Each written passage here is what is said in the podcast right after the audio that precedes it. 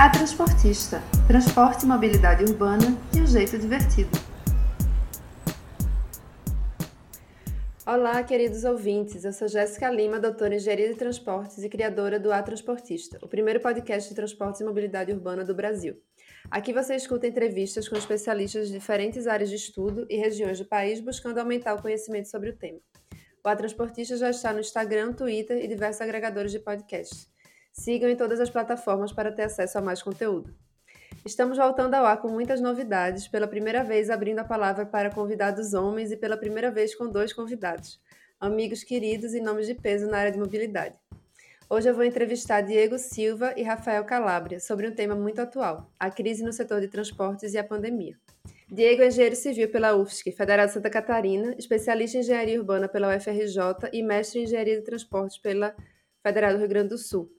Atua há 10 anos na área de planejamento de transportes, com foco em sistemas de transporte por ônibus. Já atuou nos setores público, privado e no terceiro setor, e atualmente é assessor de planejamento na Secretaria de Transportes da cidade do Rio de Janeiro. Rafael é graduado em Geografia pela Universidade de São Paulo, USP, especializado em Planejamento e Gestão de Cidades pela Escola Politécnica da USP. É criador e conselheiro da Cidade a Pé, Associação pela Mobilidade a Pé em São Paulo, e é titular do Conselho Municipal de Transporte e Trânsito de São Paulo. É coordenador do Programa de Mobilidade Urbana do IDEC também. Rapazes, mais uma vez, muito obrigada por aceitarem bater esse papo no podcast A Transportista. É um grande prazer ter esse encontro, mesmo que dessa vez virtual, com vocês dois. Estou muito feliz de tê-los aqui e trazendo um tema tão atual e tão em pauta nesse momento. Sejam muito bem-vindos. Obrigado, obrigado Jéssica, obrigado pelo convite, por estar aqui para fazer esse debate. É importante discutir esse tema, está pegando em muitas cidades brasileiras uma crise bastante grave e é um tema meio relegado, né? Enfim, tem várias pautas explodindo com a pandemia, é importante a gente destacar a importância do transporte coletivo nesse momento. Isso, Rafael, obrigada. Bom, obrigado Jéssica, obrigado Rafael aí pela, pela parceria nesse, nesse tema tão importante. Para mim é um prazer estar aqui nesse podcast, que eu sou fã de carteirinha, acho que eu vi todos os episódios até agora. É, e de fato esse tema é um tema que está na pauta do dia. É, o transporte público é, já era um problema antes da pandemia e agora tem sido um grande é, tema do dia a dia das pessoas. Então acho que é importante a gente trazer sempre à tona é, a situação do transporte, sobretudo na situação que a gente se encontra agora. Exatamente. Então vamos começar, né? Então, gente, eu decidi gravar esse episódio especificamente porque eu tenho visto muita gente cobrando medidas com relação ao transporte público lotado mas de uma forma que eu pessoalmente considero muito pouco eficiente. E é claro que a população tem todo o direito de se indignar com ônibus lotados na pandemia, mas não é via Ministério Público cobrando que todos os passageiros devem viajar sentados que isso vai acontecer. Pelo contrário, que a gente entende é que isso pode levar ao colapso total do sistema. E aí eu acho que para explicar um pouco isso, né, para que as pessoas consigam entender um pouco mais a profundidade desse, dessa questão, acho que a gente precisa dar um passo atrás e explicar como funciona a remuneração desses sistemas e qual o problema de ter quase toda a tarifa paga pelos usuários do sistema. Então, rapazes, eu queria que vocês explicassem um pouco para os nossos ouvintes essa questão da remuneração. Então, bom, para a gente, no, quem tem avaliado no IDEC, né, debatido com vários especialistas em várias reuniões e, e eventos do, do setor, é, é, a crise do transporte, o Diego até mencionou, né, ela já vem acontecendo e a pandemia ela está apenas ampliando o problema. É, Para a gente, como você falou, a forma de remuneração, a forma de contratação das empresas de ônibus e que os trilhos agora estão copiando também, é uma das raízes do problema. São contratos muito fracos, muito falhos. Né?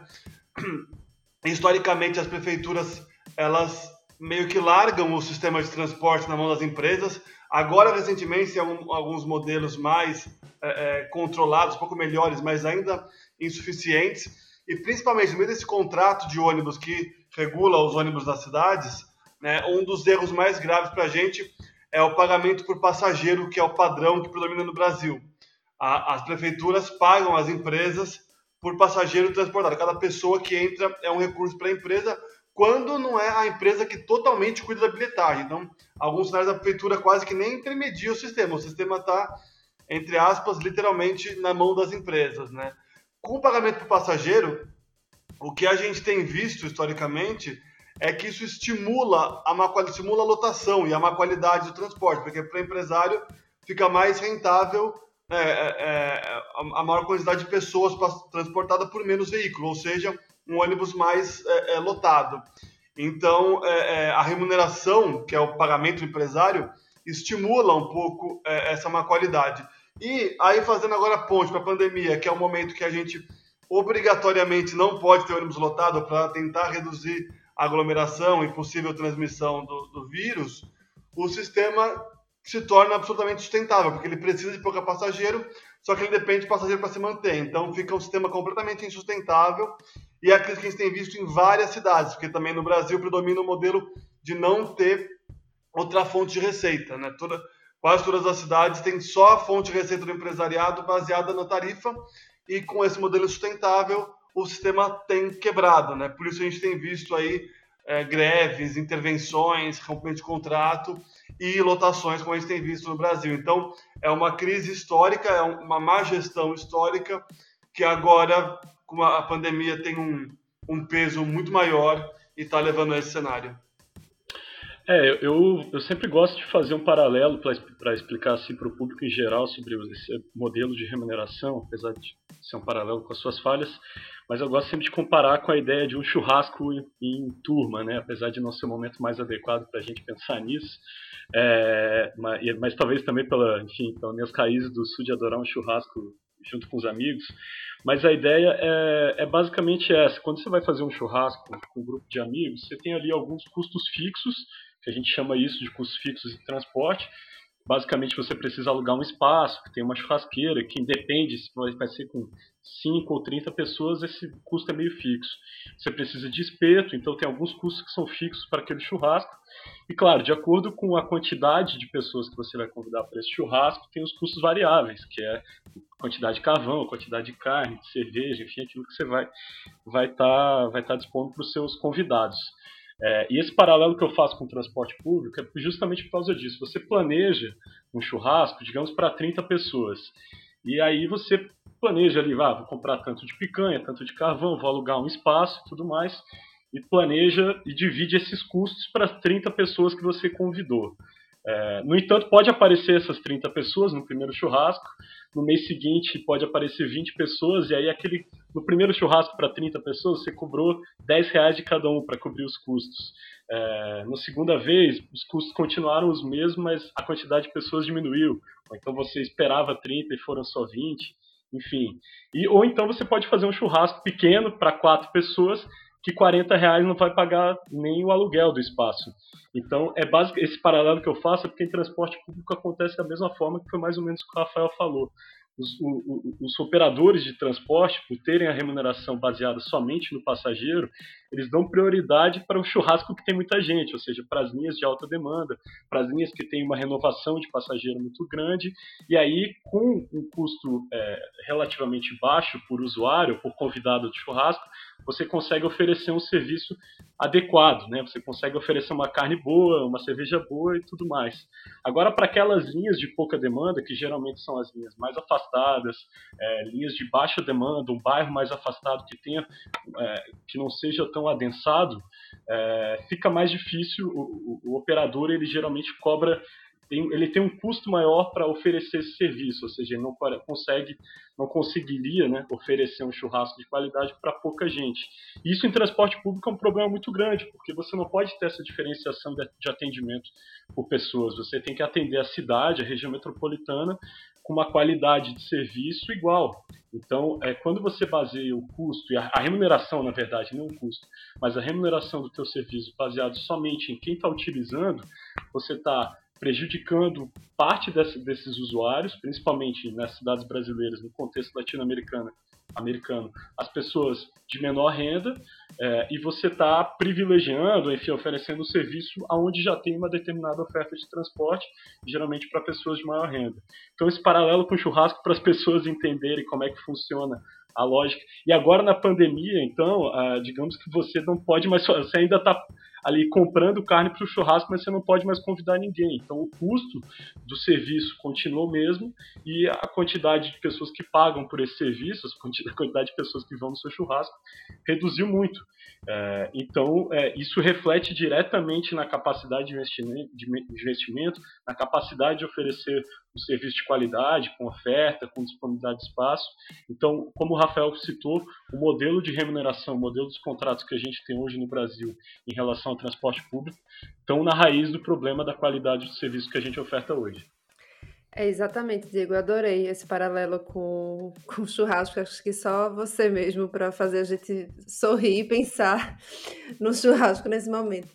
Mas é muito bom porque eu acho que é isso que está faltando para a população entender. Assim, eu tenho conversado até com pessoas que, que, enfim, médicos e epidemiologistas muito importantes e que têm dificuldade de entender que de fato houve uma queda de demanda. Eu tive que mostrar os dados do Google Analytics para que ela acreditasse. Ela disse: não, mas o ônibus está lotado, como é que a demanda caiu? A demanda caiu e a oferta teve que cair também, né?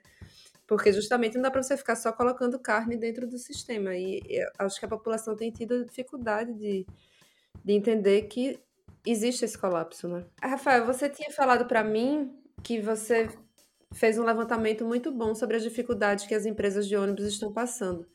E aí eu queria que você comentasse um pouco sobre a crise atual dos transportes, por conta da pandemia, o risco real de colapso do sistema e porque a gente já tem cinco cidades com intervenção estatal nos transportes. É, exatamente, essa crise que, eu, que tem mencionado aqui, a gente mapeou que ela tem levado a, a, né, a falências, a colapsos, né?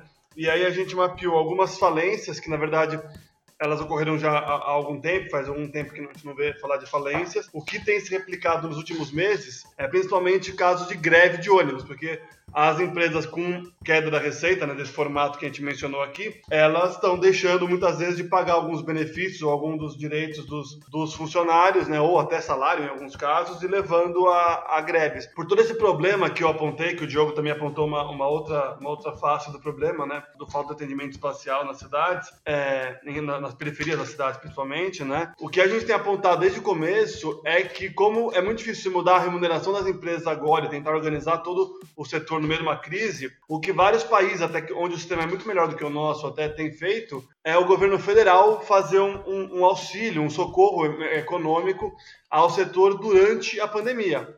E o Brasil, por ter um, uma má regulação e um papel muito menor do governo federal no setor, nem isso fez. Então, aqui no Brasil, a gente chegou a debater um auxílio, o Congresso até aprovou um projeto de auxílio, que não seria suficiente, mas seria pelo menos um passo, né? Mas o Bolsonaro vetou esse auxílio no dia 10 de dezembro, nove meses depois do início né, da pandemia, e ainda vetou. E só de 10 de dezembro para cá, que foram um pouco mais de dois meses e meio, a gente achou quase 70 casos de greve. É, em média, mais de uma greve a cada dois dias. Então, tem sido uma coisa muito constante, o que também nos mostra que não é culpa de cada uma das cidades, é um problema estrutural que está se repetindo em várias cidades. Teve Teresina com uma greve muito longa, agora Uberlândia já tá no, é, teve algumas semanas de greve, Mogi Mirim aqui em São Paulo está no quarto dia de greve, algumas intervenções, né, como em Salvador, que foi o que ficou mais é, é conhecido, agora Salvador também rompeu o contrato e está com uma greve, então, porque o problema ele é estrutural, então por mais que a cidade muitas vezes consiga fazer alguns ajustes, e algumas cidades conseguiram fazer, muitas não vão conseguir e vão é, acabar é, é, levando à falência. É importante falar que Salvador, inclusive, fez um auxílio no começo da pandemia, mas ainda assim é, não foi suficiente. E aí, só para fazer um paralelo, eu recebi um dado hoje de um, um artigo norte-americano o governo norte-americano dos Estados Unidos, que já tem um fundo de transporte da casa do, do bilhões de, de, de, dólares por, por ano, tem um fundo federal de transportes né, nos Estados Unidos. Além do fundo, eles fizeram auxílios por causa da pandemia, porque é um momento absurdamente né, é, é, anormal né, e diferente do, do padrão. E os Estados Unidos está agora no terceiro auxílio, fizeram um no comecinho, em março, outro no final do ano, então agora no terceiro auxílio, que somam no total já 70 bilhões de, de dólares, né, que dá aí mais de 400 bilhões de reais, né, e um paralelo, o auxílio que foi proposto aqui no Brasil e vetado era de 4 bilhões, então muito menor, muito insuficiente, é claro que o valor né, em dólar é muito diferente, né? Aqui o setor estima né, precisar de cerca de 12 bi, então ainda assim o daqui era pequeno, mas o de lá também como daqui foi proposto, né, vinculado a regras de qualidade, a tentar melhorar o setor, né? E outro, outro, outra comparação, na Alemanha foi feito também um, se não me engano, de, de 130 bilhões de euros, que previa também é, regras para incentivar mudanças no setor, no sentido de reduzir a emissão de poluentes, então eletrificar a frota e fazer uma mudança mais, mais ampla, tentar aproveitar a crise para impactar o setor, né? E aqui no Brasil, além de estar uma crise muito mais grave, porque o sistema já é muito mais mal regulado do que esses outros países, é, a gente não está aproveitando o momento para nada e está deixando a crise se ampliar, na verdade. Uma situação bastante, bastante grave e que evidencia um pouco do abandono né, que, que o setor de transporte é visto no Brasil por gestores, por governadores né, e pelo, pelo governo da República. Né. Com parênteses, aí, o governo está sendo muito atrapalhado em várias outras pautas, né, não é só no transporte. É. Bom, Diego, e uma das cidades que está com intervenção estatal é justamente o Rio de Janeiro, né, que está com o BRT sobre intervenção e você está envolvido na resolução dessa questão. Será que dava para explicar um pouco, de maneira mais aprofundada, o que levou o BRT do Rio a essa necessidade de intervenção e o que vocês na prefeitura estão fazendo para tentar salvar o sistema? Ótimo. É, assim, para dar uma dose de contexto, só para quem não é aqui do Rio entender como funciona o BRT aqui, o primeiro corredor BRT ele foi inaugurado em 2012, é uma ligação de quase 40 quilômetros que liga a região de comércio forte, a nova, cidade, nova parte da cidade que é a Barra da Tijuca, a região da extrema, a extrema zona oeste da cidade que é Santa Cruz, que é uma região um pouco mais de, de muito adensada e população de baixa renda, e que na época foi um, um, uma revolução em termos de rede de transportes aqui na cidade, pela enfim, todas as qualidades que o sistema tem por si, de agilidade, de qualidade, é, principalmente é, tem, o ganho de tempo que o usuário tem com o sistema BRT, né, por um, um transporte mais rápido, de média e alta capacidade, em 2014, o Rio de Janeiro foi uma das sedes da Copa do Mundo. Foi inaugurado o segundo corredor, que é o Transcarioca, que ele faz um corte é, longitudinal da cidade, ou seja, é um eixo muito integrador de todos os corredores de transporte, aí incluindo metrô, trens, o próprio BRT Transoeste.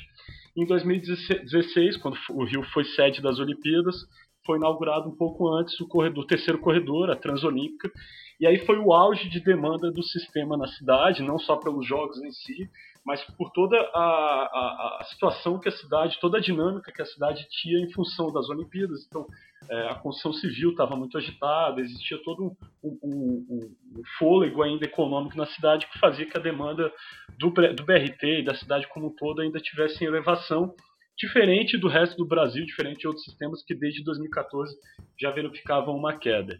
É, então a gente atingiu esse auge em 2016, mas é, logo após o auge foi quase uma queda, foi quase à, beira do precipício. O nosso auge foi quase à beira do precipício, porque a partir de então começa uma queda muito vertiginosa na demanda. É, o Rio de Janeiro entrou de fato na crise econômica com muito desemprego após as Olimpíadas, toda a situação relacionada à, à economia de gás e petróleo que tá, é muito forte aqui na cidade. A demanda caiu muito. É, então, os anos já de 2017 e 2018 foram períodos de muita queda, e com a queda de demanda, a queda de qualidade do serviço foi uma consequência já pelo modelo que a gente falou de remuneração exclusiva pelo passageiro. Então, é, isso foi se tornando uma bola de neve, um ciclo vicioso de queda de demanda e queda de qualidade, até que em 2019, é, na última gestão da prefeitura, já foi feita uma intervenção de seis meses, já verificada uma queda é, intensa na qualidade, intervalos muito grandes, queda, é, ônibus muito quebrados, avariados, estações quebradas ou, ou desativadas, enfim. É, a prefeitura fez uma intervenção em 2019, fez algumas mudanças pontuais no modelo de gestão do BRT. Então, antes a gente tinha um modelo de consórcio de diferentes empresas consorciadas, muito mais pulverizado, e a partir dessa intervenção se moldou, se moldou uma SPE, uma sociedade de propósito específico, onde você basicamente está lidando com um operador único, mesmo que várias empresas componham essa, essa empresa, essa sociedade, você lida com um operador único do sistema BRT. No entanto, seis meses depois dessa intervenção, é, retornou aos antigos operadores e sem uma mudança estrutural, nem no modelo de remuneração, nem no modelo de operação. Então, foi um, pequenos ajustes que não mudaram estruturalmente a condição do sistema. E aí, veio a pandemia em 2020, o que já estava ruim piorou. É, hoje no BRT, isso já vem de dois anos para cá, a gente tem uma média de evasão é, são passageiros que não pagam, não estou nem falando de gratuidade, né, idoso, estudante, mas são passageiros que deveriam pagar e acabam entrando pela estação, pela porta, por fora, enfim, é, uma média de 20%. Então você imagina em um restaurante, hoje eu estou com muitos exemplos gastronômicos, mas imagina um restaurante é, que você tem 100 clientes no seu restaurante, dos quais 20 simplesmente não pagam a conta. Então isso gera um. Você está ofertando um serviço para uma demanda e você não tem uma remuneração devido ao modelo que a gente tem hoje. Então é, a qualidade do sistema, a, quando eu falei lá 2016, a gente chegou a uma frota de quase 400 ônibus articulados, articulado, padrão, enfim, chegou a 370 carros. Hoje, no começo de 2020, a gente começou operando com 190 ônibus, o que já deu uma melhorada na qualidade devido à demanda estar tá um pouco baixa em virtude da pandemia, mas ainda assim não é um serviço de qualidade. E para vocês terem uma ideia, semana passada, retrasada, antes da intervenção, a gente estava com 130 ônibus. Então, de 190 para 130 é uma queda muito acentuada para uma demanda que está estável nesse período. É, e aí teve então a decisão do, da gestão atual de fazer uma intervenção, só que não uma intervenção só pontual, é uma intervenção visando uma futura licitação do sistema do BRT específico, porque esqueci de mencionar, hoje no nosso contrato aqui de, de, de, de concessão do sistema de ônibus, o BRT foi incluído dentro do, do, contrato do sistema de ônibus em 2010, quando o BRT ainda não existia. Então ele não era um objeto específico ainda da, da licitação à época. Então a ideia é que agora com essa intervenção seja preparada, seja dado condições mínimas já, já sob operação do, da prefeitura, do poder municipal, é, para que se crie condições de uma licitação futura, no médio prazo, curto médio prazo, em que esse sistema seja licitado para novos ou para os mesmos operadores, mas sob condições totalmente diferentes principalmente que a gente tem um modelo de remuneração diferenciado e não baseado exclusivamente na tarifa, é, e que para a gente tenha requisitos mínimos de qualidade, principalmente de manutenção de frota, que a gente não tem no contrato atual, mesmo já tendo contrato, é, a prefeitura não tem como cobrar índices mínimos de manutenção de frota, que é o pior é, parâmetro que a gente tem de qualidade hoje no sistema do BRT. A gente perde muito ônibus em virtude de problemas estruturais da pista, da idade, também, quando você tem uma frota reduzida para uma demanda ainda alta, a probabilidade de quebra é muito maior. Né? Você transportar 200 mil passageiros com 400 ônibus é muito diferente de você transportar os mesmos 200 com 130, 150. Então, a, a, o número de quebras é muito maior. Então, a ideia dessa intervenção que está tá acontecendo agora é que ó, o município ajuste o sistema, tome conta, entenda os dados. A gente está fazendo mudanças pontuais também. Na última semana, já no primeiro dia de intervenção, a gente criou um serviço específico com ônibus urbanos, ônibus convencionais, operando na calha, pra, na, né, na calha do BRT, para dar um fôlego de operação, para dar um fôlego de qualidade de serviço. Mas a ideia é que a gente ajuste minimamente o sistema de uma forma minimamente qualitativa para preparar isso para uma licitação específica sobre uma nova ótica de contrato, sobre uma nova ótica de remuneração e sobre uma nova ótica de controle do poder público sobre o, o serviço ofertado. Agora eu queria que a gente falasse um pouco, né, dar um pouco de esperança e um, colocar um pouco de luz no fim do túnel, porque agora a gente já expôs todo o problema, né, toda a questão da remuneração, dos ciclos viciosos do transporte público que a gente vive, e eu queria que agora a gente tentasse pensar é, nesse, nesse momento de crise que a gente está vivendo e tentar evidenciar formas mais eficientes de cobrar o poder público por um transporte mais seguro durante a pandemia. Então, o que, é que a gente pode fazer enquanto população para tentar né, que as pessoas não fiquem de fato se deslocando em ônibus tão lotados? Porque, na verdade, no fundo, no fundo, a questão para a população é essa. Sim. É, no IDEC também a, a gente tem debatido, Jéssica, essa mudança que precisa ser feita, que como a gente tem abordado aqui, né, eu, você e o Diego, não é pequeno, são vários erros de gestão, vários erros históricos, né? E a gente tem apontado que precisa ter uma mudança geral da forma como o país e aí as cidades também, né, cuidam do, do seu transporte. E, e a gente tem debatido, é, eu diria que principalmente quatro, quatro esferas tá, de, de mudança. Muito porque, aí como o Diego colocou, né, a questão do BRT é, foi licitado em conjunto lá no Rio e tem, na primeira intervenção tentaram tirar dos empresários, mas provavelmente não conseguiram, não sei detalhes, mas a gente tem visto essa, essa dificuldade dos, dos, dos, municípios mudarem, né, os, os, empresários e a forma de gestão, mas o setor é muito dominado e cooptado pelos empresários, né? O que se chama de máfia de transportes, que, enfim, é, é, é esse abuso de poder econômico dos empresários. E é, só fazendo parênteses aqui, dando vários passos atrás, o setor de ônibus começou a operar no Brasil no começo do século passado totalmente desregulamentado. Né? Algumas cidades foram é, é, precarizando o serviço de bonde e empresários foram colocando ônibus em bairros novos, em locais novos, para atender né, a, a, a, o tratamento urbano que estava acontecendo na, na, naquele, no começo do século. Então, sem nenhuma regra, foi mais ou menos como o Uber tem entrado hoje nas cidades, operando, e as cidades correndo atrás depois do que acontece. Né? Então, por exemplo, em São Paulo, começou-se muito na década de 10, até um pouco antes, né, a ter, a ter ônibus, mas só em 47 foi ter uma primeira regra municipal, então 30 anos depois, ou seja, não é que o setor ele influencia, ele quase que controla né, o setor, e aí, claro, os últimos séculos foi uma história de tentar regulamentar, mas ainda insuficiente. Então, o que a gente defende, por isso, é uma mudança muito grande de toda a forma como isso é feito, tá? E, inclusive, um ponto inicial é com maior participação federal, para ter uma capacidade maior de recursos uma capacidade técnica para ajudar os municípios que às vezes não têm capacidade, né? Fora dos grandes, que a gente está falando aqui, eu de São Paulo, o Diego do Rio, né? Os grandes têm uma capacidade, mas os menores não têm. E também o papel federal pode ajudar uma integração, né? Porque um dos pontos centrais também é que a gente trabalha muito municipalizado isso e as cidades, né, a região metropolitana não tem limite entre as cidades né, é, é, físicos. Né? Então, as pessoas transitam entre as cidades da, da Grande Rio, as cidades da Grande BH, da Grande São Paulo, da Grande Recife, né? E, e, elas têm muitas vezes que pegar um ônibus da cidade inicial, um ônibus metropolitano e um ônibus da cidade final. E na volta, né, os mesmos três. Então, a desintegração é um fator que impacta muito a vida da população mais periférica dessas cidades também, né? Que mora nas cidades vizinhas.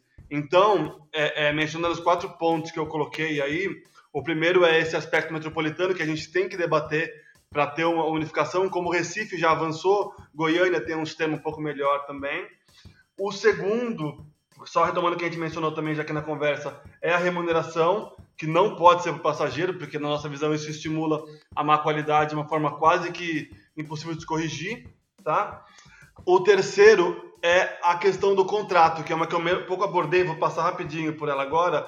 O IDEC, inclusive, soltou um guia de gestão de ônibus na visão do usuário que aborda um pouco essa questão, mas que é um pouco também desse predomínio. As empresas de ônibus fazem tudo nas cidades hoje. Elas têm a frota, elas têm motorista, elas têm planejamento muitas vezes, né? Elas têm as garagens, elas em algumas cidades fazem a bilhetagem também, fazem os corredores, como no caso do Rio. Então, meio que eles dominam todo o transporte coletivo e a prefeitura é, muitas vezes fica até refém de algumas mudanças. A prefeitura não consegue mudar tudo, porque se ela ameaçar alguma regra nova, alguma fiscalização diferente, o empresário pode ameaçar parar e aí a prefeitura fica, entre aspas, refém. Né? Então, a gente defende contratos menores, específicos. Né? Por exemplo, o caso de Santiago do Chile e Bogotá, que estão fazendo contratos separados de frota e de operação. Então, uma empresa fornece veículos para a cidade e a cidade pega o veículo e dá para outra empresa que tem a mão de obra para operar, fazer as partidas, cobrador, motorista, enfim, fazer o que chamam de operação, né? Com isso, a prefeitura tem muito mais capacidade de controle da qualidade. Se uma empresa ameaçar parar, ela tem a frota para fazer algum, algum remendo, né, algum ajuste. Então, isso pressupõe, claro, uma capacidade de controle muito maior da prefeitura. Vai ter muito mais contrato para gerir. Ela tem que ser muito maior do que é hoje, que ela faz em algumas cidades muito pouca parte do serviço, o que para a gente é muito ruim. Essa forma de contratação é bastante relevante para ficar contratos menores, mais baratos, mais curtos e também dá pouco de transparência para o setor, né? Porque muitas vezes a, a, compra e venda de veículos é pouco clara, muitas dos cálculos das empresas são pouco claros, porque ela domina custo fixo custo variável, como o Diego colocou, né? Falando um pouco mais na linguagem econômica. Então, uma forma grande de mudança de gestão que, somado à remuneração por, por custo, que é o, o a, a, mais correta, né, eu diria, embora bastante complicada, ela vai estimular uma maior frequência, um controle maior da frequência e da qualidade pelas prefeituras. Porque a falta de frequência é o que leva, né, além de atrasos, óbvio, porque não está tendo ônibus, a lotação, porque acumula pessoas em menos veículos também. Né? Então, a gente tem abordado muito essa nova forma de gestão, né?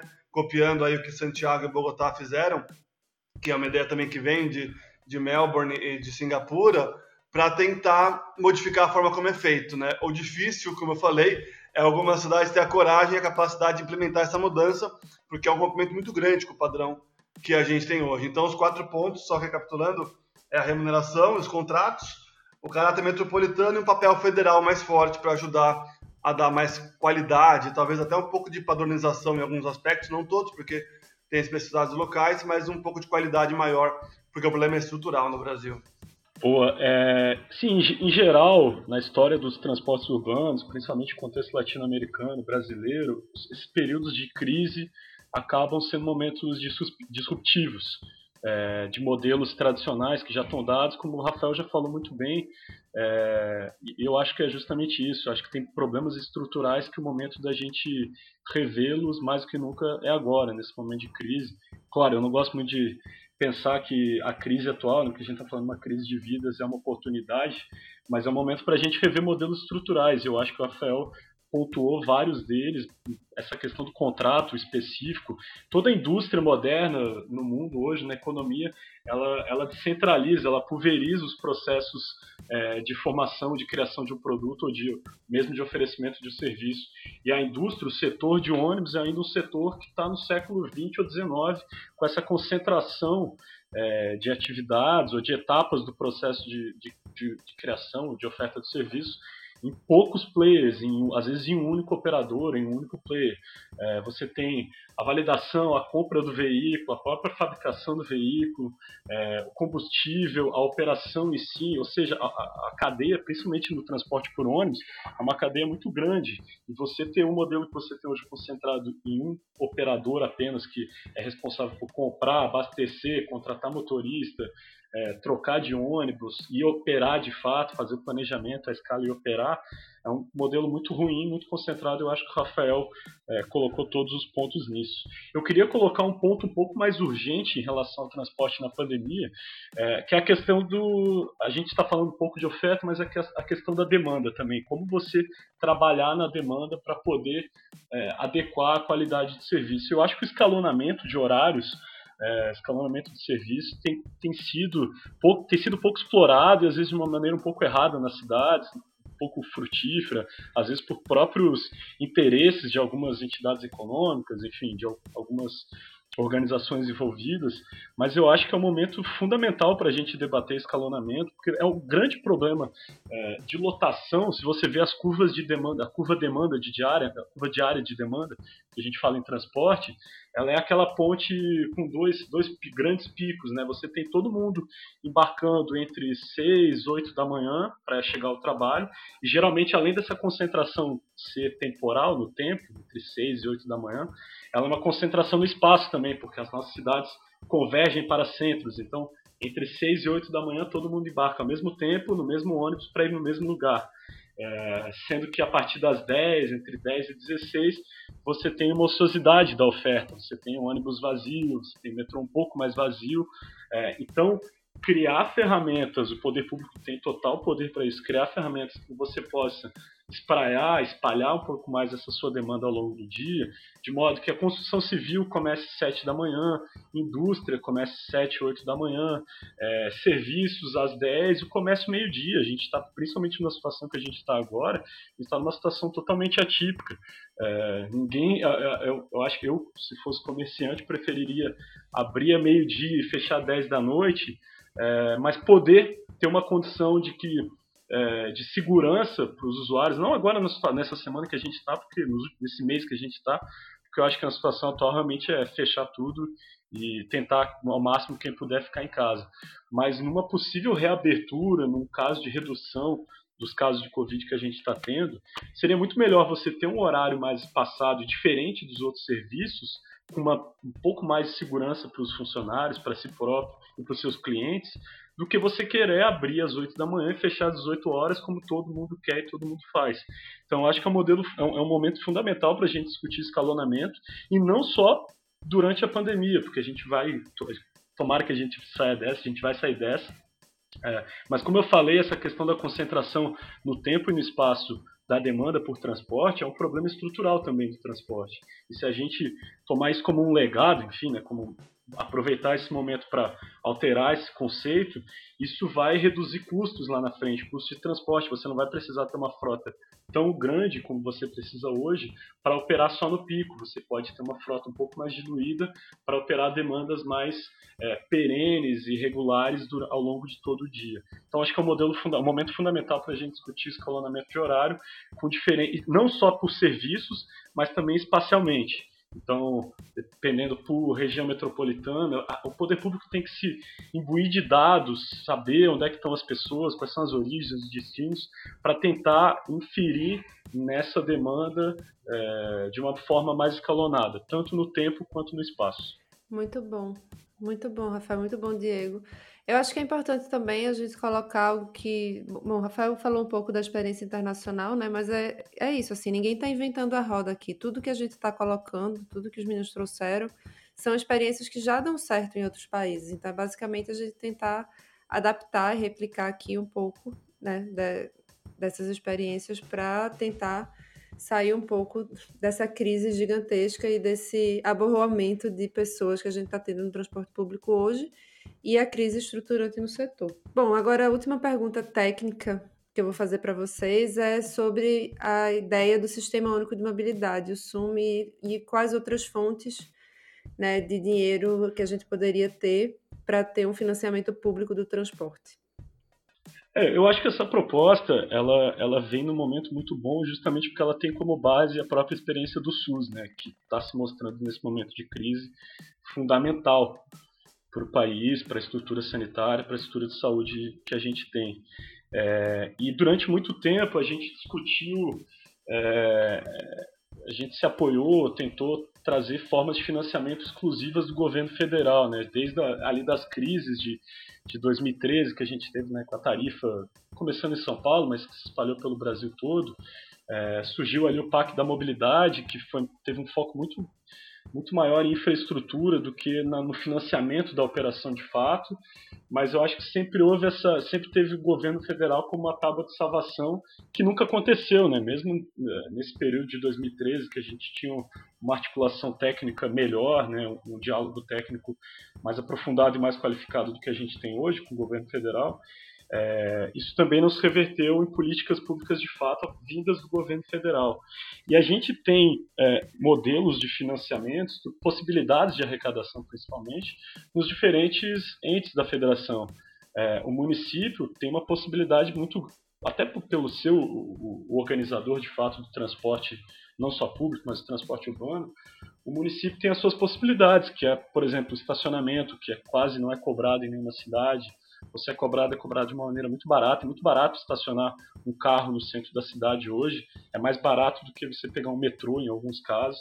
É, isso é uma característica latino-americana. Algumas cidades europeias têm, têm modelos bastante diferentes. É, o próprio pedágio urbano, que às vezes a gente levanta essa bola e é tido quase como um, um palavrão no, no, ambiente político, mas é uma possibilidade você cobrar formas dos usuários que criam externalidades negativas, e traduzindo isso, é o usuário do carro que cria congestionamento, que gera acidente, que gera poluição, você cobrar de alguma forma, arrecadar de alguma forma desse usuário e transformar isso em virtudes, seja na, no barateamento de tarifa, seja na criação de estruturas de transporte melhores para o usuário do transporte público, é uma possibilidade dos municípios, mas também ficar exclusivamente nessa dependência do município não vai resolver o nosso problema. A gente precisa dos estados, é, via ICMS, via as próprias. É, é, enfim, tem uma série de políticas que os próprios estados podem ter, tanto no, de arrecadação, quanto na parte de isenção dos custos de transporte público. E sem dúvida também o governo federal tem que ser um, um ator fundamental. O Rafael citou esse caso do auxílio que estava sendo negociado de 4 bilhões é, para o transporte público na pandemia. É, as, todas as empresas, principalmente aqui no Rio, que eu tenho muito contato, era grande esperança de alguma, enfim, de salvação por algum tempo, que não era um tempo muito longo. A gente fez as contas do que, do que viria aqui para a cidade do Rio. Isso seria possível a gente segurar aí é, três, dois, três meses, até quatro, dependendo é, os custos que a gente tem hoje de operação e com a demanda bastante reduzida.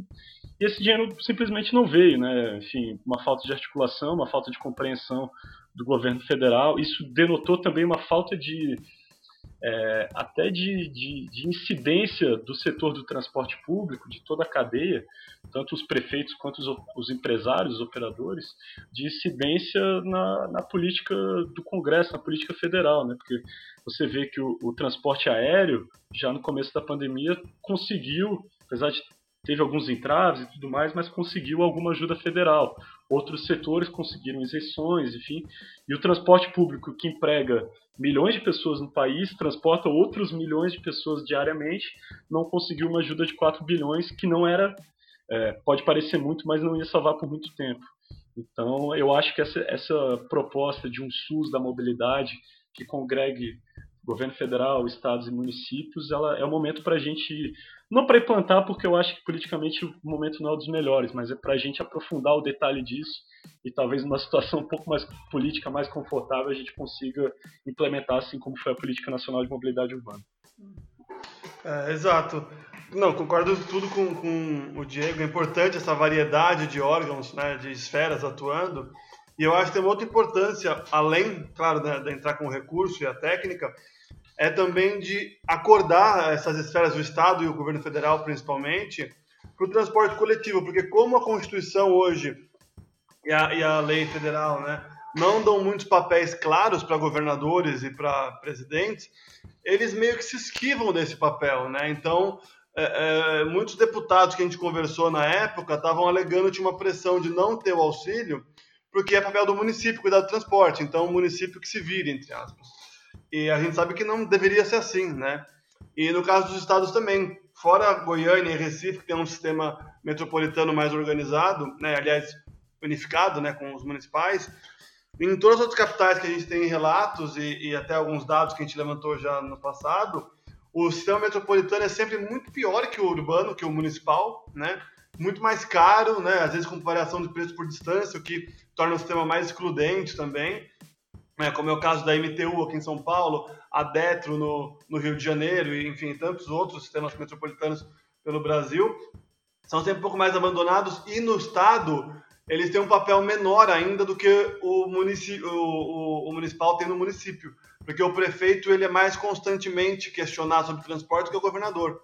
Né? Então fica um, um limbo, né? fica meio que quase literalmente abandonado. Então tendo mais papéis, tendo fonte de receita em cada um, tendo um fundo e uma responsabilidade de lidar com dinheiro também em cada esfera, para a gente também vai aumentar a responsabilização desses gestores e vai dividir né, é, é os papéis. E, e enfim, essa, essa mudança né, do SUS e, e outras propostas similares são bastante grandes.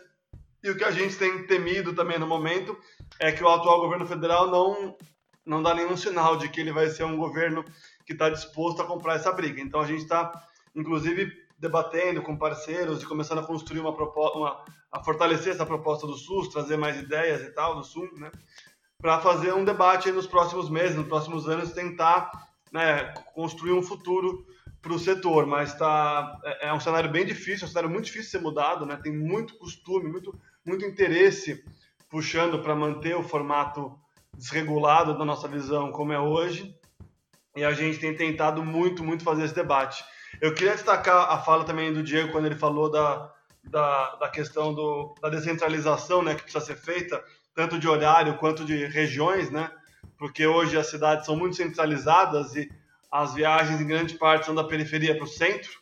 Isso também é uma questão essencial, é a raiz da mobilidade, né? porque essa desigualdade que gera a necessidade de tantas viagens tão longas, né? Você tem aí em São Paulo a Zona Leste super distante, né? a Zona Sul também.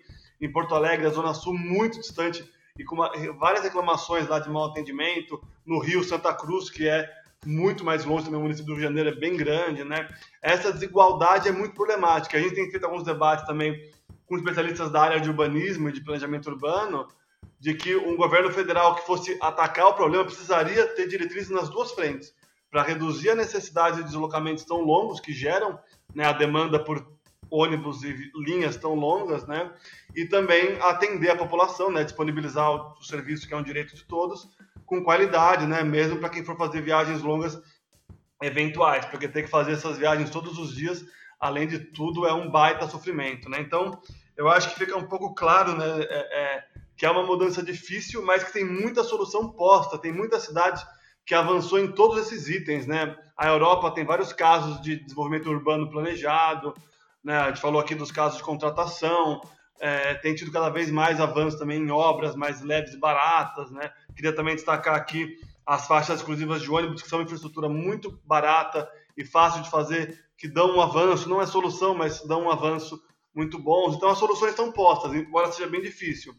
O que deixa claro que, na nossa visão, né, no, no IDEC, a gente tem feito muito esse debate, a questão é de vontade política de se debruçar sobre o tema e começar a implementar as medidas, nem que seja aos poucos, né? Mas é, é, é uma questão de, de vontade política, né? De, de, debate. O exemplo aqui do auxílio também, né? Aquele, o recurso, os 4 bilhões, eram de um fundo que tinha sobrado esse dinheiro já. Então, o dinheiro estava disponível, pelo menos. E mesmo assim se vetou por, por, por esse abandono político que, que o setor tem, né? E esse falta de interesse. Na nossa visão, inclusive, falta um pouco de pressão de prefeitos e secretários para chamar a atenção também do setor. Mas, basicamente, a questão é muito mais política do que técnica. Na técnica, as propostas estão colocadas, né? Vai ter, claro, variações por cidade, cidade costeira, cidade maior, cidade menor, mas as propostas estão colocadas. A questão que tem que ser feita agora é pressão, fortalecer os usuários, chamar trabalhadores do setor e tentar promover um debate que o setor precisa Muito no Brasil. Bom. É, eu acho que depois eu vou ter que gravar um podcast só sobre o Sistema Único de Mobilidade, na verdade, que eu acho que é um tema que merece né, um pouco mais de aprofundamento. Mas vocês resumiram muito bem.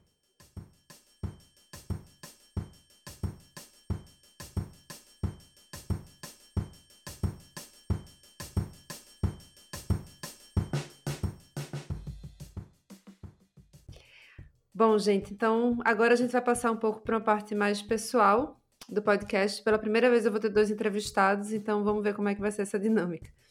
Eu queria que vocês comentassem um pouco sobre as experiências profissionais de vocês na área de transportes e como foi a trajetória de vocês até aqui. Quais são as alegrias e dores de trabalhar com transportes no Brasil?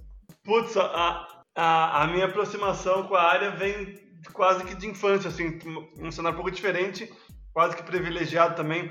É, eu sempre tive uma, um, uma atração e um gosto por mapas, por cartografia, e uh, um pai que gostava de rodar a cidade, né, andando, é, um pouco de bicicleta, na época não era tão difundido quanto hoje, mas tive uma aproximação muito grande com coisa urbana, com gostar de cidade e tal, em paralelo com mapas, né, ficar brincando, vendo onde estava, qual era o caminho e tal, na época mapa de papel, né, se fosse uma criancinha de hoje ia ter vários aplicativos, mas na minha época era papel. E aí fui para geografia, comecei a estudar mais a política urbana e por aí que eu fui para os transportes. E logo depois da minha formação, eu tive vontade de ajudar órgãos, eu, eh, organizações que eu conhecia em São Paulo. No caso, na época, a, a Regional São Paulo, né, que é uma entidade que promove o debate de políticas públicas, inclusive de mobilidade, mas também de outros temas. Aí entrei no GT que eles tinham de mobilidade, tinha feito a graduação sobre isso. E de lá conheci a ciclocidade, depois fundamos a cidade a pé, tinha um grupo em Pinheiros também de mobilidade e fui chamado, convidado para o IDEC aí depois de uns anos e tem aí cada vez mais o transporte coletivo, né, que é uma pauta mais central no IDEC. Então foi muito pelo ativismo também, pela formação, mas pelo ativismo, né, e depois fui indo atrás da, da parte mais técnica especialista do, do tema. E por, por gostar muito de cidade também, na geografia, na faculdade conversava com pessoas direto na, em estações, em aglomerações em favelas e tal, né? Que até sente falta nesse período de não poder falar com ninguém na rua, mas foi um pouco mais pela parte humana e urbana que eu, eu fui gostando mais da mobilidade no meio disso, mas é um pouco um pouco por aí também, bem no ativismo. É, bom, eu, eu comecei nessa área de transportes como muitos, eu acho, como usuário. É, eu sou de, de Florianópolis, na verdade é da região metropolitana, é, então, qualquer, acho que qualquer morador de área metropolitana de qualquer cidade no Brasil sabe qual é a dificuldade que você tem de estudar, enfim, estudar, trabalhar no centro da cidade e morar em uma área metropolitana, por maior ou menor que seja. É, então, eu acho que a, a, melhor forma de você entrar nessa área é sendo usuário, de fato, né? Usuário, até não gosto muito desse termo usuário, porque enfim, tem até, até aquela propaganda que fala de que só as, as indústrias que têm seus clientes como usuários são as de drogas e as de transporte também as de software. Mas enfim, eu acho que utilizar o transporte urbano é uma forma muito é, apesar, é, eu acho que a principal dor e a principal alegria, a dor, tá é, quando você começa a trabalhar e principalmente quando você começa a ter é, a, a, postular políticas públicas, seja no, no setor privado, seja no, no setor público, é, e, e, inclusive, principalmente talvez no terceiro setor, que são é, a gente tem aqui no Brasil setores, é, enfim, entidades que, que, fazem debates muito bons nisso. É, acho que o IDEX encaixa nisso, ITDP, WRI, enfim.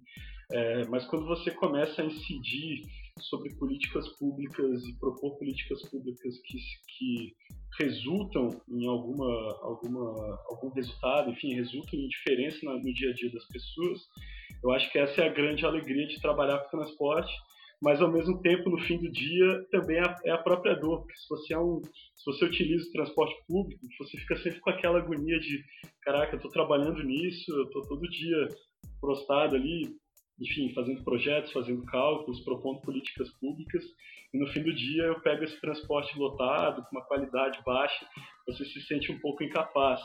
Mas eu acho que eu acho que é importante, eu acho que quanto mais pessoas, eu acho que vem crescendo muito o número de pessoas que vem trabalhando com essa área, que vem se debruçando de uma maneira muito técnica. É, como o Rafael falou, eu acho que a, a diretriz técnica, as discussões técnicas no Brasil, ela já está dada há algum tempo, assim, as possibilidades. Claro que tem ajuste, enfim, mas eu acho que a gente está no, no, momento do debate político, do, de, de, ter um, uma participação política nisso muito forte, porque eu acho que só assim, com uma compreensão dos tomadores de decisão, sejam os prefeitos, sejam os empresários, é, enfim, todos os atores envolvidos nisso, é, com uma conscientização da importância do quanto isso afeta a qualidade de vida das pessoas no dia a dia, é, só assim a gente vai ter uma melhoria de fato, vai ter um momento disruptivo no transporte público é, e passar para um novo nível de qualidade no Brasil para tentar chegar em condições mais próximas do que a Europa tem hoje, não que lá seja muito perfeito, mas eles têm, estão em condições de, de contratos, de operação, de qualidade muito diferente da nossa. É, então eu acho que quanto mais pessoas trabalhando nessa área, se debruçando, e, e, e é fantástico que é uma área multidisciplinar, né? Para você ver, hoje a gente está aqui, eu engenheiro, o Rafael geógrafo, a gente tem uma série de arquitetos, economistas, sociólogos, é uma área que atrai gente de todas as áreas e isso dá uma riqueza muito grande para o debate. Então, é quase com um apelo para quem estiver ouvindo aí, estiver começando, estiver interessado, venha para a área que é, as alegrias e as dores são intensas, mas no, no, fim vai dar tudo certo. E a gente é legal. Isso, muito. a gente é divertido pra caramba. Que massa, muito bom conhecer um pouco mais do, da trajetória de vocês. Eu, nesse meu ativismo próprio, eu tinha decidido que as 10 primeiras entrevistadas seriam mulheres para combater o machismo estrutural na nossa área. E vocês são os primeiros homens a serem entrevistados aqui. Então eu queria saber de vocês, o que é que vocês acham da representatividade feminina na área? Vocês acham que é boa, é ruim, tem melhorado, tá igual, tem piorado? Esse é um dos temas que eu comecei a conviver já no começo pelo ativismo. Eu comecei pelo ativismo já tinha essa, esse debate muito posto, né? E é um cenário ainda muito ruim, mas que eu tenho visto com bastante otimismo. Né? É, eu lembro, logo que eu me formei, já, na, conheci a Escolosidade, a Escolosidade já tinha um GT Gênero, com uma galera já super engajada, né? Na época, a, a Aline, Aline Cavalcante, né? A, nome de uma colega, e logo depois chegou também a Marina Arcotti, que revolucionou lá o GT da, da, da ciclocidade, faz muita falta, Marina. E uh, quando fundamos a Cidade a Pé também, já fundamos com esse princípio. Então, eu acho que o ativismo vem promovendo isso há um bom tempo, né? Inclusive com o que a gente fez aqui no Conselho de Transportes, forçando a paridade, que no começo o setor ficou em paranoia, taxistas e, e operadores não sabiam nem como fazer isso, né? Como promover isso mas eu vejo um, um, grande avanço do que a gente tinha na época de mal de começar a debater e, e ainda fazendo para outro outro tema, Jéssica, um debate muito mais incipiente ainda de raça, né? A gente já tinha o gênero um pouco mais promovido, mas raça era mais difícil e hoje eu vejo avanço na, na, nas duas frentes, inclusive. E o IDEC um pouco mais atrasada, uma instituição um pouco mais velha, né, também está passando essa atualização, agora fechando né, diretrizes também internas, ferramentas internas para promover isso. E a Kelly, minha colega, está fazendo uma revolução disso lá dentro também, que é uma mulher negra que está bombando aí no setor. Então, eu tenho sido muito otimista pelo que a gente vê do que era o setor, né? Você pega ainda mais há 30, 40 anos, a NTP, órgãos de transportes, que é praticamente só formado por homens, e hoje várias entidades forçando esse debate, né, consolidando as mudanças também em alguns aspectos. Mas assim, eu acho que ainda estamos muito longe do cenário, mas eu sou muito otimista e acho muito da hora a mudança que está acontecendo assim, sendo que era no, no, no exemplo dos conselhos que tem em São Paulo, o Conselho de Políticas Públicas, o transporte era um dos piores antes da, da, do, da gestão forçar a paridade e hoje é um dos melhores. E foi uma mudança bastante grande e, e que tem mexido em vários interesses e, e, egos lá dentro, né? Mas é muito importante e eu, enfim, eu acho, eu, eu sou, nesse aspecto eu sou otimista, apesar do momento que a gente vive hoje. Maravilhoso. É, eu, eu na minha, eu tenho uma experiência pessoal muito feliz em relação a isso, porque é, desde a minha, da, do começo da vida acadêmica, a minha, a orienta, minha orientadora de TCC era uma professora, mulher, a minha orientadora de mestrado era uma orientadora mulher. É, nesses 10 anos de profissão, praticamente até ano passado, quando eu entrei na prefeitura, todas as minhas chefes, enfim, eram chefes mulheres, é, além de todas as colegas de profissão, enfim, de vida acadêmica também.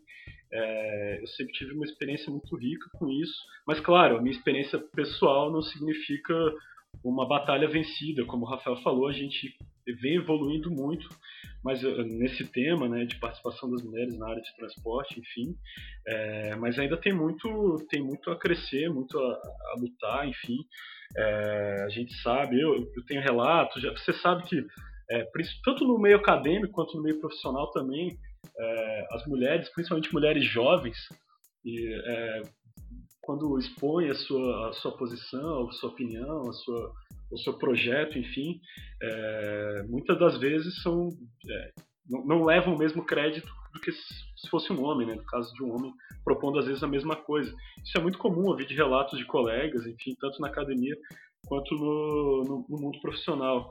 E, e, eu acho importante as pessoas entenderem a importância disso, acho fundamental as pessoas entenderem a importância disso, inclusive quem trabalha na área, é, porque assim, por mais que eu me torne um excelente profissional que faça cálculos maravilhosos, projetos maravilhosos, enfim, de transporte, é, eu jamais tive, jamais vou ter a experiência de uma jovem universitária de 18, 19, 20 anos que pega um ônibus às 23, às 11 horas da noite, saindo da faculdade para ir para a periferia. É, jamais vou ter a experiência de uma mãe que um bebê de colo, pega um trem lotado e vai deixar seu filho na creche, enfim, ou leva para o trabalho. É, e quando a gente fala de transporte, a gente não está falando de números, de capacidade, de demanda, oferta, a gente falou muito disso aqui, mas quando a gente fala de transporte, a gente está falando do dia a dia das pessoas.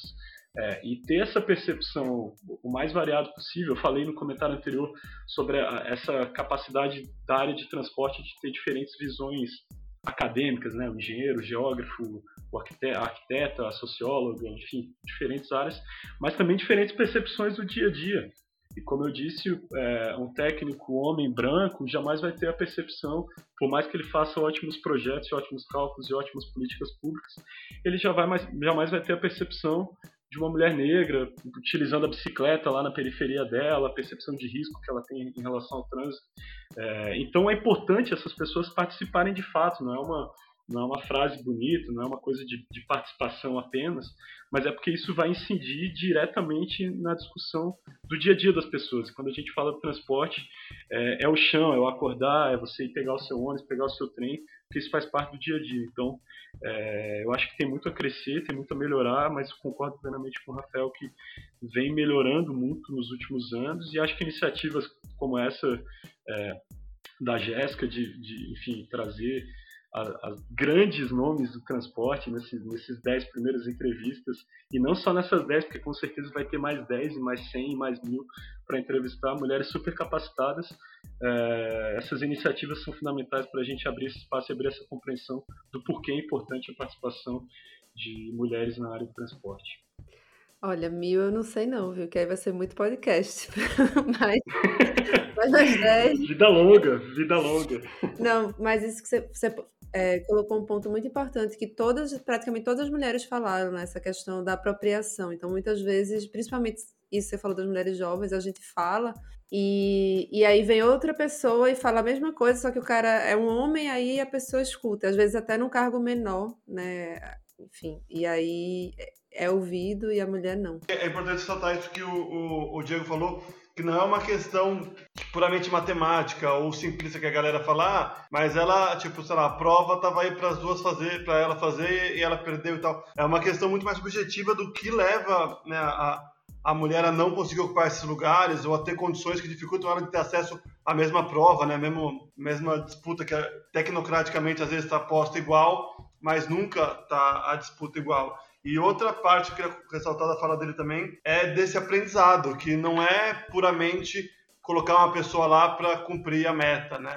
É porque traz muitas visões muito diferentes, traz temas diferentes. Né? Às, vezes, as pessoas querem montar um evento e, e, no final falam: ah, não tem mulher, vamos encaixar umas mulheres. E às vezes você precisa, na verdade, construir o, o projeto pensando nisso para que os temas sejam influenciados por isso e a forma como você vai montar as mesas sejam influenciadas. Tentar fazer é, é, é, remendos no final fica muito pior. E, e, o aprendizado é muito louco, assim. Eu tô trabalhando no IDEC com a Kelly há uns dois anos já, e, meu, mudou totalmente meu, minha forma de pensar em muitas questões, pelo simples fato de estar trabalhando com uma pessoa de cenário totalmente diferente do meu, né? A Kelly é uma mulher negra, periférica, e, e eu tô sempre dando com a cara na parede, aprendendo pra caramba, não é por, por simbolismo ou por preencher é, é, meta, né? É porque é muito diferente e são visões absolutamente menosprezadas, né, no padrão comum da, da sociedade. É, uma das coisas que a gente tem colocado muito, né, o pessoal, as mulheres que, da área de mobilidade que têm falado sobre isso, é que também não adianta só chamar a gente quando é para falar de gênero e quando é para falar de coisas de mulher, e aí só as mulheres estão ali ouvindo as mulheres falarem sobre gênero. Não é assim. Exato. Então tem exato. que colocar as mulheres para falar sobre temas diversos, como eu tentei fazer aqui no podcast, foi chamar especialistas, porque tem, né? Tem mulheres especialistas nas mais diversas áreas, não precisa falar sempre sobre o mesmo tema que, que tem a ver com com a, enfim, com ser ou não ser mulher, enfim. E, e bom, e é isso, assim, isso que Diego falou antes, eu também sinto muito o tempo todo, assim, que eu sou muito deslegitimada, apesar de que tenho sou formada em duas engenharias, sou doutora, sou professora, e mesmo assim, entendeu? Em determinados locais, meus colegas me chamam de menina, entendeu? E eu acho que vocês não passam por isso. Eu, assim, não sei, mas eu acho que é bem mais forte essa coisa do, do, do paternalismo, assim, com, com as mulheres jovens, né, que eu estava falando. Como bom exemplo para isso, é, a secretária, a atual secretária municipal de transportes aqui é uma mulher e é jovem, então, para deixar esse, esse ar de esperança, é, e super competente, né? Não vou puxar, não é que eu esteja puxando saco, saco da minha chefe, mas é uma mulher jovem super competente. Então, é, eu acho que há áreas de esperança aí surgindo, mesmo na situação atual política e cultural que a gente vive, eu acho que há áreas de esperança em todos esses temas. Bom, que bom então. bom, gente, infelizmente está chegando ao fim. Diego e Rafael, eu queria agradecer muito esse papo ótimo. Eu aprendi muito, tenho certeza que vai ajudar as pessoas a entenderem um pouco mais essa questão do problema do setor de transporte, né? o quanto ele é endêmico no Brasil e o quanto ele foi agravado pela crise do Covid-19. E para gente terminar, eu queria saber se vocês têm alguma indicação de leitura, ou vídeo, ou filme, ou os três, para os nossos ouvintes, que pode ter ou não relação com o tema que a gente conversou aqui hoje.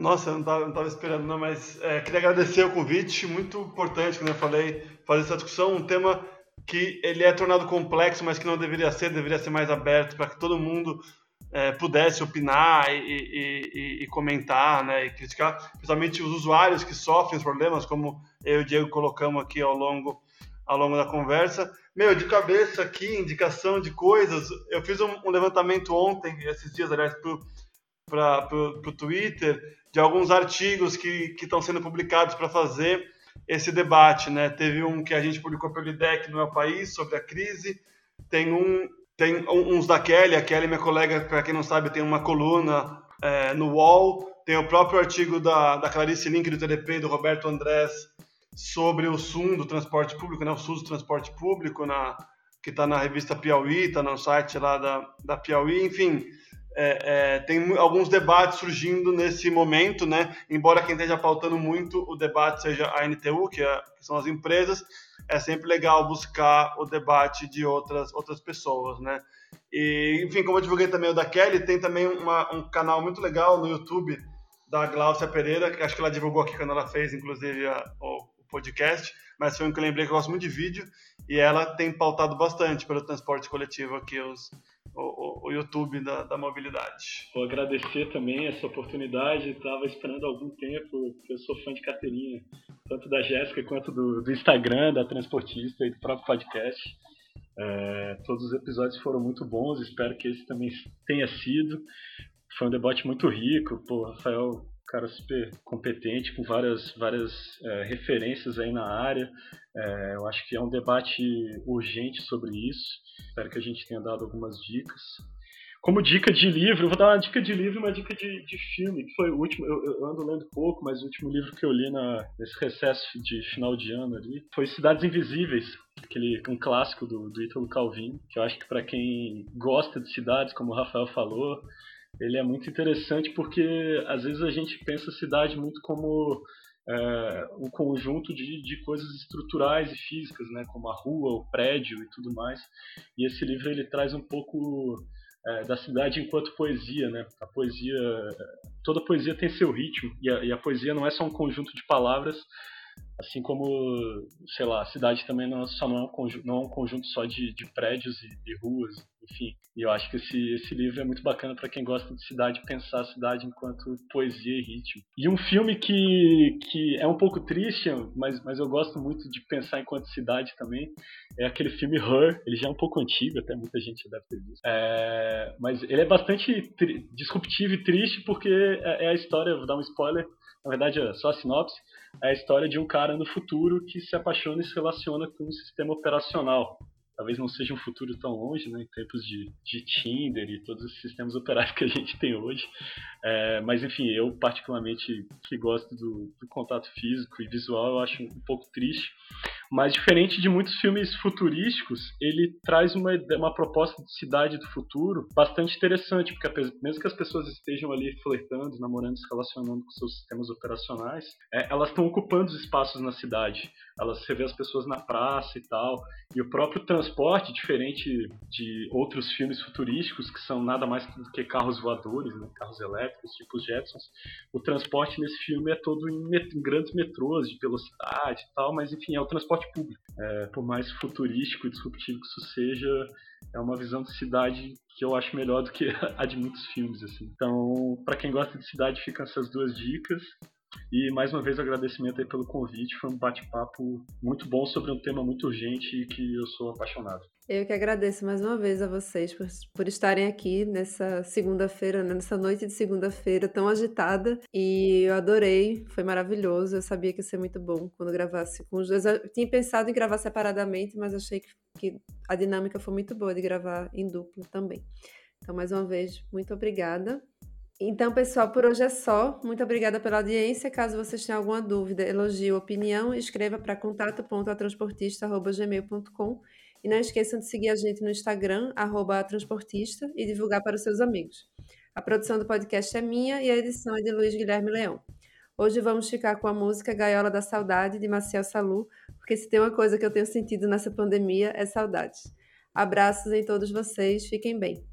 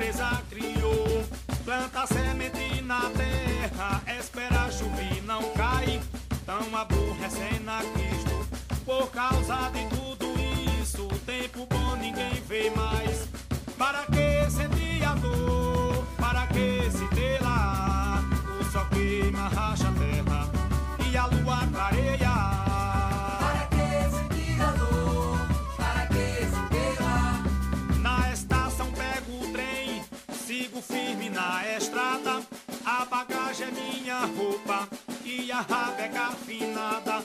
Vem a noite e não dá sono, na madrugada cochilo. Vejo a chegada do dia, não sei qual é o meu destino. Para que sentir a dor? Para que se telar? O sol queima, racha a terra e a lua clareia.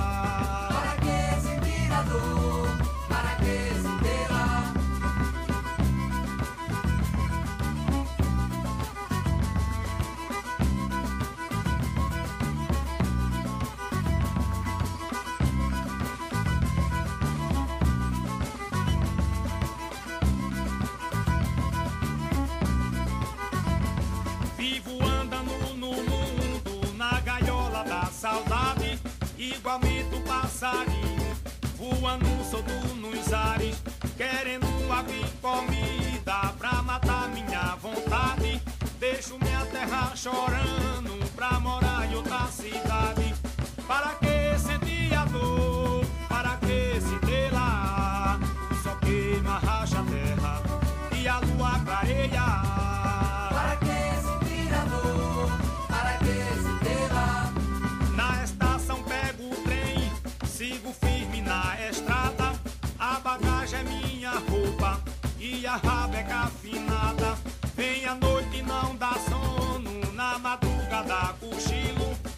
chega do dia, não sei qual é o meu destino.